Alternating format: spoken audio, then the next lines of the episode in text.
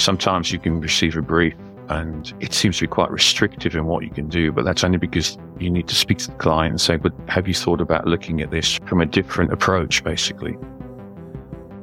We're not afraid to actually have frank conversations with clients and push them in directions because without that, you don't get something that's going to be stand out and different. Producing another wine label in a sea of wine labels, there has to be something about that you can push and be different. We'll always put in something there that can be visually arresting and different.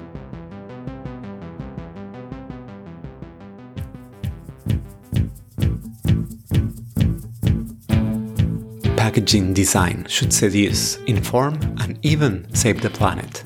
I'm Hernan Braverman, and this is Branderman, the podcast where I talk with experts to uncover what it actually takes to make a positive impact on consumers, the market, and society. Warning keep this podcast out of the reach of close minded marketers and designers.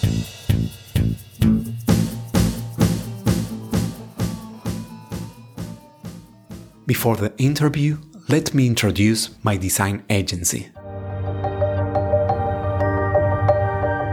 brands with purpose. Human, agile, honest brands that leave no one indifferent. Tridimage creates and revitalizes brands to imagine and shape the future. Tridimage, the branding and packaging design agency for bold brands. Today I had the pleasure to speak with Ivan Bell, Group Manager, Director, and CEO at Stranger and Stranger, one of the leading firms in the field of alcoholic beverage packaging. For the past 23 years, he has worked alongside Kevin Shaw, founder of Stranger and Stranger, in building the award winning packaging consultancy. He oversees design from their locations in London, New York, and San Francisco. In this episode, we talk about how to create an unmistakable brand identity. Ivan also shares the keys to Stranger and Stranger creative process and explains how to find the harmony between creativity and commerciality when it comes to big established brands. Today with me, Ivan Bell.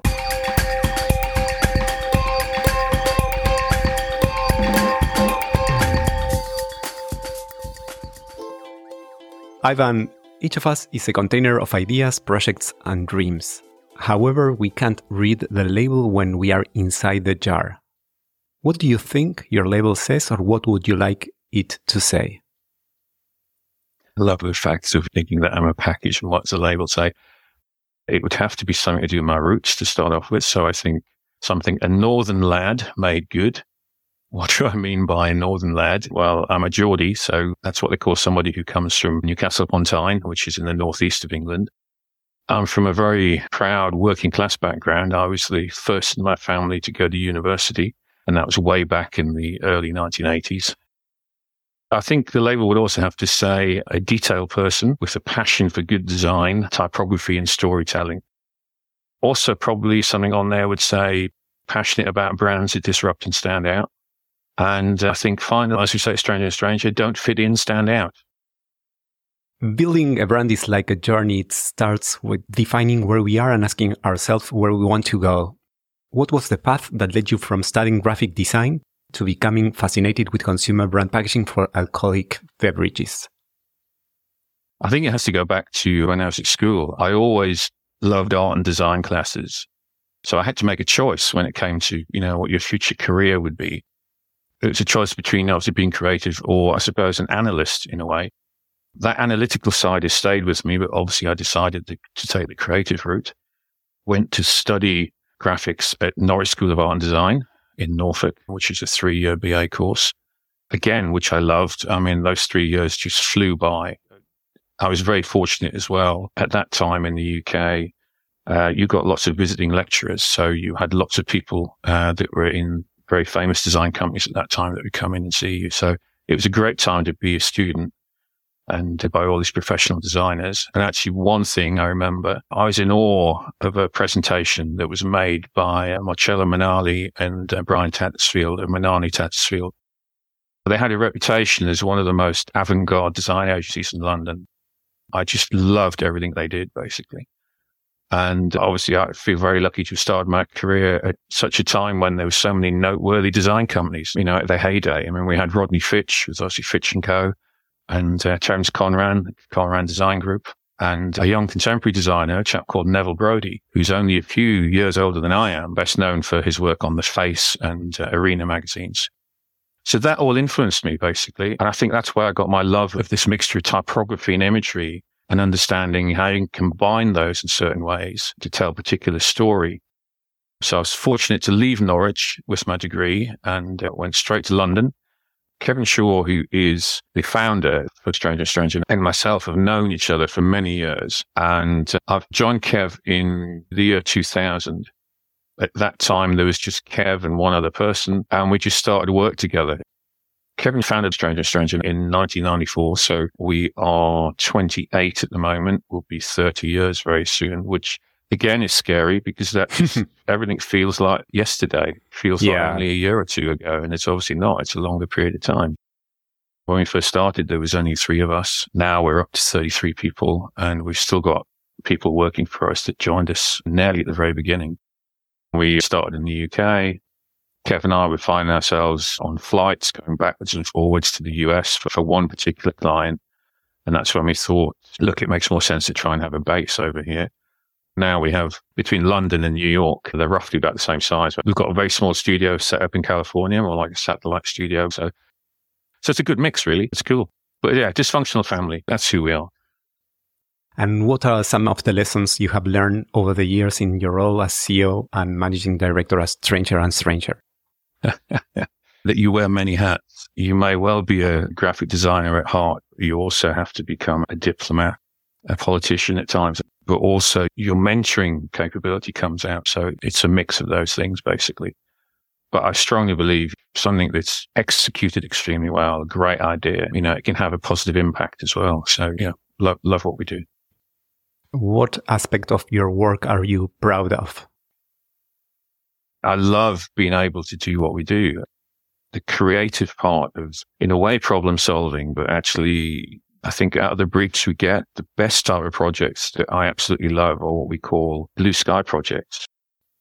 A lot of the times clients will come to us with just an idea for a liquid and come to us to look at, you know, how do we position it? What's it going to be named? How the structure is going to look? Things like that. Love those things because it allows you to use the really creative side of your brain and perhaps go off piste occasionally. And I mean, I feel like a, yeah, I feel like that school child drawing and doing things again. I just enjoy seeing something develop from nothing, from an idea. Um, absolutely love it. Ivan, I have a magic wand here. What would you like to change about your studio right now? I would say cloning device on the magic wand would be good because um, I find that as you go through life, you come across certain people who are exceptional at what they do, a very gifted talent. And sometimes you just wish that you had perhaps two or three of them in the same vein. So if I could clone everybody that's working for us now, that would be wonderful. But my only nightmare with that would be that that would double the amount of work and the pressure that we have at the moment, which I wouldn't want to do. So in a way, I'm quite happy with where we are. Thank you very much. I'm, I'm surrounded by an amazing team. Yeah. So nothing. Stranger and Stranger is renowned for solving projects with sophistication, craft, and above all, with a lot of personality and allure. What do you think are the keys to your creative process to arrive at these solutions? We've always looked at everything from a consumer's viewpoint, and we try and do that with all the briefs that we get for design, trying to understand how a consumer would experience something and see something. Our process has always been the same regardless of the size of client or the type of brief we get, looking at it from a consumer's viewpoint, but basically doing the research, doing your homework about whatever that brand may be. It's like try and get as much information as you can about the brand that you're working on. If it's a, a famous brand that's spending time in their archive with the client, you never know where a spark for what could be the design strategy that could then develop into the final packaging is going to come from. And then we always put in a process of collaboration between ourselves and the client at the very beginning, which is something we call mood board territory. What is that mood board territory section? It's visual, but it's not packaging concepts or anything. It's a series of storyboards. So it might be setting a particular style, a theme. It's try and get the client to think outside the box and look at things with a slightly different angle, but it's also trying to get a place of, of comfort for the client. Because sometimes, as you know, it's the work that Stranger Stranger do. I mean, sometimes we get a client saying to us, Oh, come back with something that's way out there. Now, what they mean is way out there and what stranger and stranger means is way out there. Huge difference. so that's why we use this process because it's a way of finding where we can stretch things with that particular client. So it's trying to find a mutual area of comfort for them, basically. That's where we start designing from, basically. We never come back with hundreds of different versions of something. We try and hone in during this period of time. So there might be three or four mood board routes that we discuss with the client. From those, there'll be definitely something that influences the final brief for the packaging. And that's where we start from which means that you're already honed down when you're coming back. So you can actually concentrate on giving them perhaps something that they feel more comfortable with and also perhaps something that is a bit more pushing them a bit further in what they're doing. We've always approached it exactly the same way, but always again, from having that consumer viewpoint and bearing that at the back of your mind, you know, what's the product got to do to make you see it on the back bar or on a shelf in a supermarket or wherever? That makes you want to go and pick it up and uh, build this emotional connection with it. So, yeah, love what we do. Many of your label designs are quite unusual. How do you manage to convince clients to go forward with such solutions? I think it's a case of being very upfront and open and actually also not afraid to challenge people's uh, preconceptions of things. Sometimes you can receive a brief and it seems to be quite restrictive in what you can do, but that's only because you need to speak to the client and say, but have you thought about looking at this from a different approach, basically?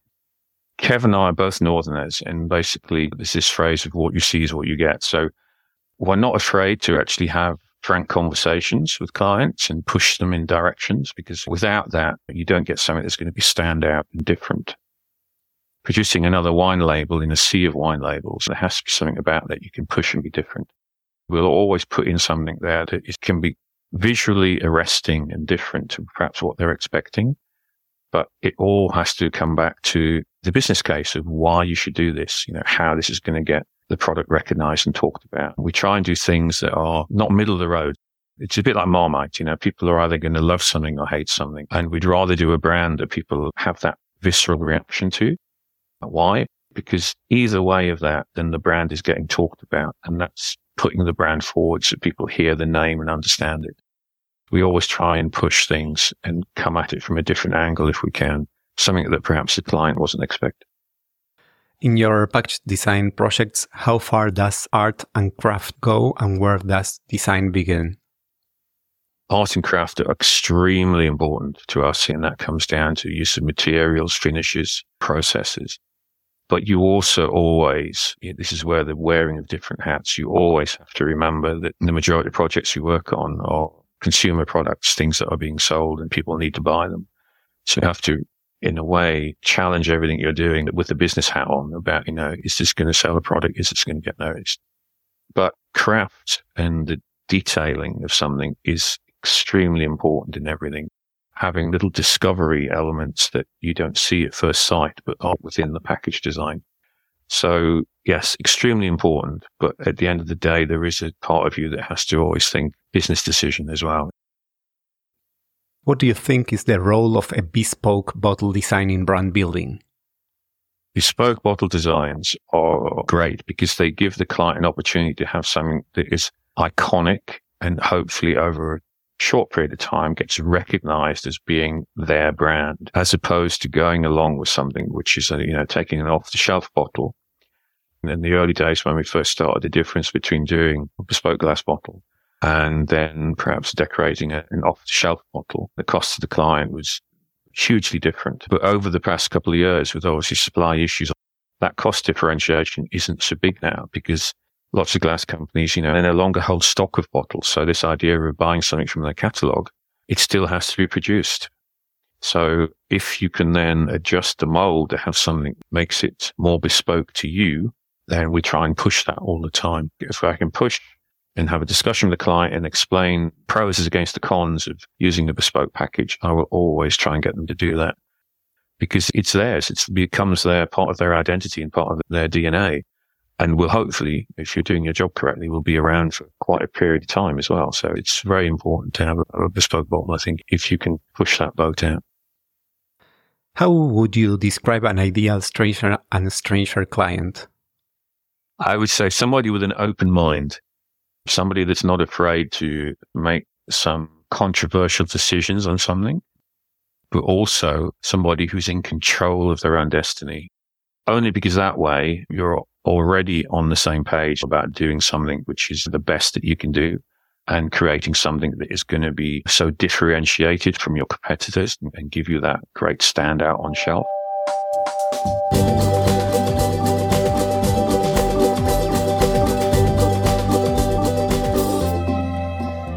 Designers and marketers need to realize they are not just selling products, they are telling stories through packaging.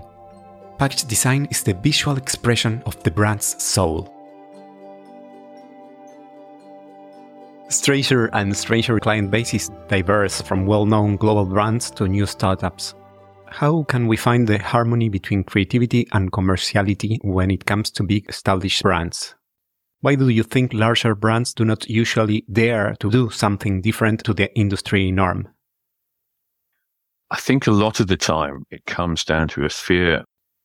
They have a certain customer base that they don't want to alienate. And that is actually some of the very first conversations we sometimes have with clients about their fear of alienating existing consumer base. The real truth of the matter is that consumers don't have that long a memory when it comes to brands on shelf. And we've shown this from some of the major repacks we've done for larger brands where there's been a dramatic change. There still has to be some synergy. It still has to be recognizable as that brand somehow or other on shelf. But there's no reason why you can't do something which entirely different, perhaps an unexpected bottle shape or it's a color or something else that then immediately becomes associated with the brand. A short while after a new product has been introduced, all those things about, oh, it's different everything else. It's like the consumer can't remember when you ask them, what was the product like before this? They've suddenly accepted it for how it looks now. Startups are a lot more adventurous when it comes to that because obviously they don't have that historical relationship. Larger brands, yes, always worry about that. You can actually give them the confidence by showing what you've done with other brands and how successful that's been to actually get them to get over that slightly and think, okay, fine. I trust you. I hear what you're saying. Go away, come back, show me where you think this can go.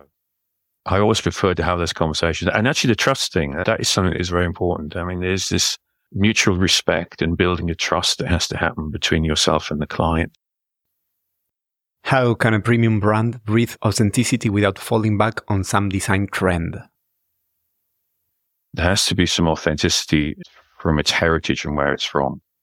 You can obviously contemporize that and modernize that as you're going through, but I think you have to be very careful about not backing onto a certain trend on things. What you need to be doing is finding something to push this brand and make it stand out from the competition to be slightly different, but also at the same time respecting its heritage. You can move something forward slightly, but you always want it to be slightly timeless. The trouble is with, with doing something that is following a particular trend at that time you've got to think that within, you know, two, three years, five years time, that trend is going to be over with and that product is going to look old. And then they're going to be back into the scenario of repacking that again. A good example for us of that is a product we did many years ago, which is Kraken Rum. We knew we had the opportunity to do something slightly different. We also knew there were trends around at the time, but there was a way of like, you've just got to see through that and create something that is going to have a life of its own over a long period of time still now on shelf. It's still of now, even though it was of then. yeah. you know what I mean? It's that thing of just being careful with what you're doing and realizing that you need to be doing something that just has a timeless effect, whatever that may be. What sets apart a great packaging designer from a good one? A designer that realizes that every single detail has to make sense on this, whether that be the bottle structure itself through to the capsule, through to the label. There has to be that every single thing you're putting on there seems to have a seamless gelling. So it all works together, giving the storytelling from the structure to the graphics. I think a designer that can produce this feeling of wonderment from a consumer of, you know, why have I not seen that before moment? You know, I think, I think some people have it and some people don't. Some, it's just this magic within them. It's, it's like little creative genius, basically. Yeah, that's the difference, I think, for us anyway, from being a good designer to an exceptional designer. What is the worst design crime you have ever seen or perhaps committed? okay, good question. Actually, outside of late, I mean, I haven't committed any, but I've actually observed something of late. Funny enough, just a, a, short period ago, I was in a global travel retail outlet at an airport. An occupational hazard for me. I always have to arrive at the airport nearly four or five hours before my flight because I, I know that I'm going to be spending at least two of those in global travel retail looking at all the packaging, you know, seeing what's out there. I was doing that and I've seen a customer obviously very interested in a particular product, choosing what was a very expensive and heavy bottle of whiskey. The bottle had all those cues for an award winning design. So they proceeded to pick up a pre-packaged version. So obviously a, a gift box version of the bottle, but somehow no one had thought about the consumer experience with this because as the gift box was made in two parts, so an outer decorated sleeve and an inner decorated container, which was holding the bottle, sliding together vertically. Wow. And you know what, you know what's going to happen. yeah. So, but without any means of sealing the two halves together. so, uh, so consequently, this person picked it up and immediately the base of the container and the bottle dropped to the floor, smashing to the ground. Thankfully, somehow the bottle didn't break. But the crime there, it was the classic of not understanding the consumer experience. That's a crime. Now I propose we play a brief game. As you know, a ping pong table is a must in many creative studios. So I will make you a series of brief questions and you have to choose one or another concept. And if you want, you can explain why you chose it. Are you ready for Branderman ping pong? Okay, let's give it a try. I am a designer or I am a consultant? Consultant. Close brief or blue sky brief? Blue sky brief. Creative strategist or strategic designer? Strategic designer. A creation project or a redesign project? Ah, now can I have both? yeah, yeah. I will allow one that's both. okay, okay. Focus groups or gut feelings? gut feelings every time. Mass market or premium market? Premium, actually. Have you ever designed something for fast moving consumer goods? Yes, I have. I've been through that. Obviously, in my early days as a new designer and getting into packaging design, I did all that. Beef burger packets one minute, you know, hair product packets the next, everything else. But I've seen the light. I decided to specialize in what we're doing with drinks packaging big established brand or niche emerging brand? Okay, you've already given me one of these where I could have both, so I suppose I need to choose. But I would prefer both because I just find you have different opportunities. When you have something that is entirely new and niche, you can be more outrageous and do things that an established client perhaps you're weary of doing.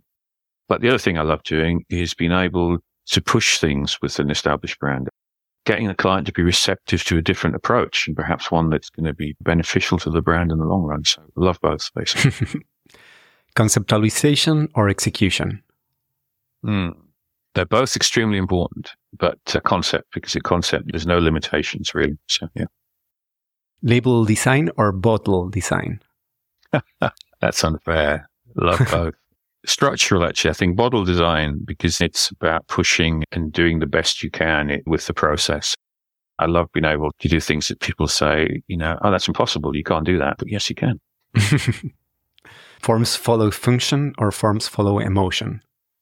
Consumers buy things on an emotional level. I mean, that's why you and I walk away with something off a shelf after we've seen something.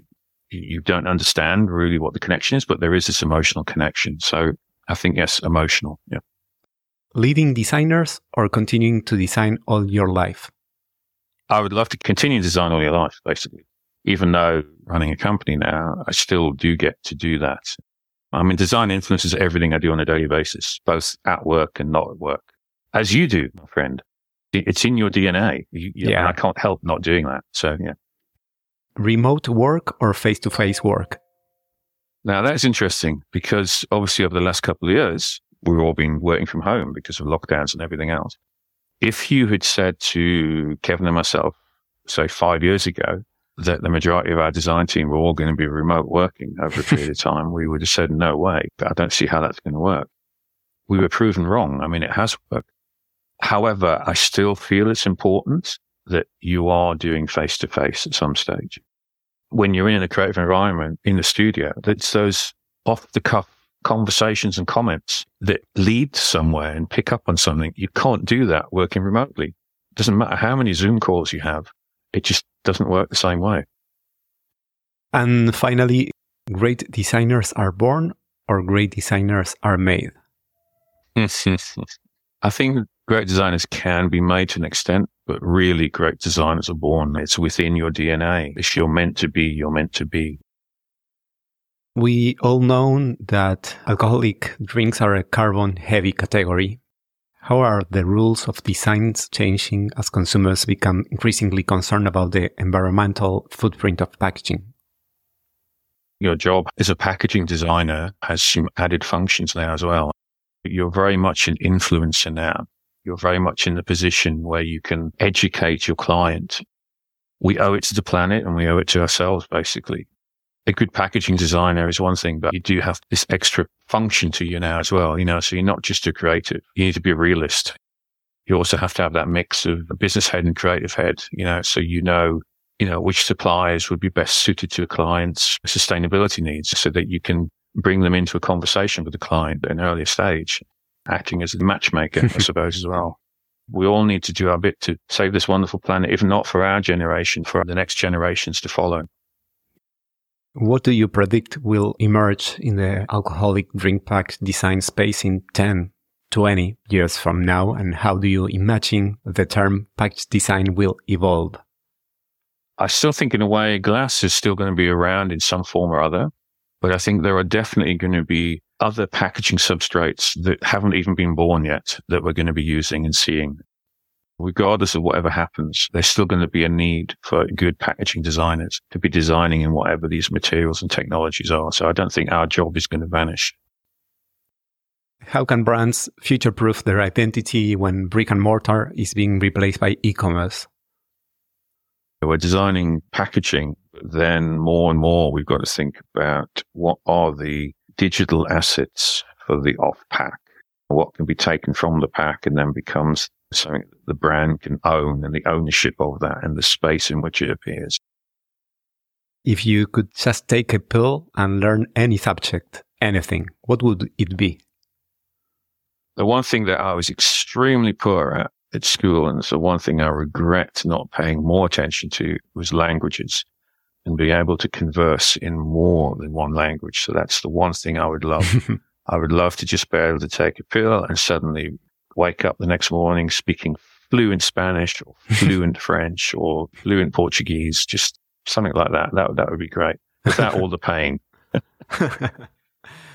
Ivan, what is the most important thing on your to do list for your professional life? What is your next adventure? Apart from obviously continuing to work with the amazing clients that we have at the moment uh, on a daily basis, and uh, also allowing us to do what we do best, uh, which is creating award-winning packaging, which I love. I'd like to do what happened to me. I'd like to inspire the next generation of designers, just like Minale Tattersfield inspired me all those years ago. So who knows? Watch this space. See what happens. It's actually happening. you should know. well, you tell me, but yeah, I know exactly. We still think ourselves as just a couple of northern lads just designing it always amazes me every day. I mean, I just love what we're doing, but I feel privileged to be able to work for the people we work for and do the things we do. So I'm also in a job as well that I love. I mean, I don't see this as a job. I just love what I do. I'm a designer in my DNA. And uh, yeah, as long as I'm able to do it, that's, that's what I'll do. Ivan, thanks for this sparkling conversation. As your agency motto says, you don't fit in, you stand out. Cheers. Thank you very much. It's been a real pleasure, my friend. Thank you. Wonderful to talk to you. Hope to see you soon.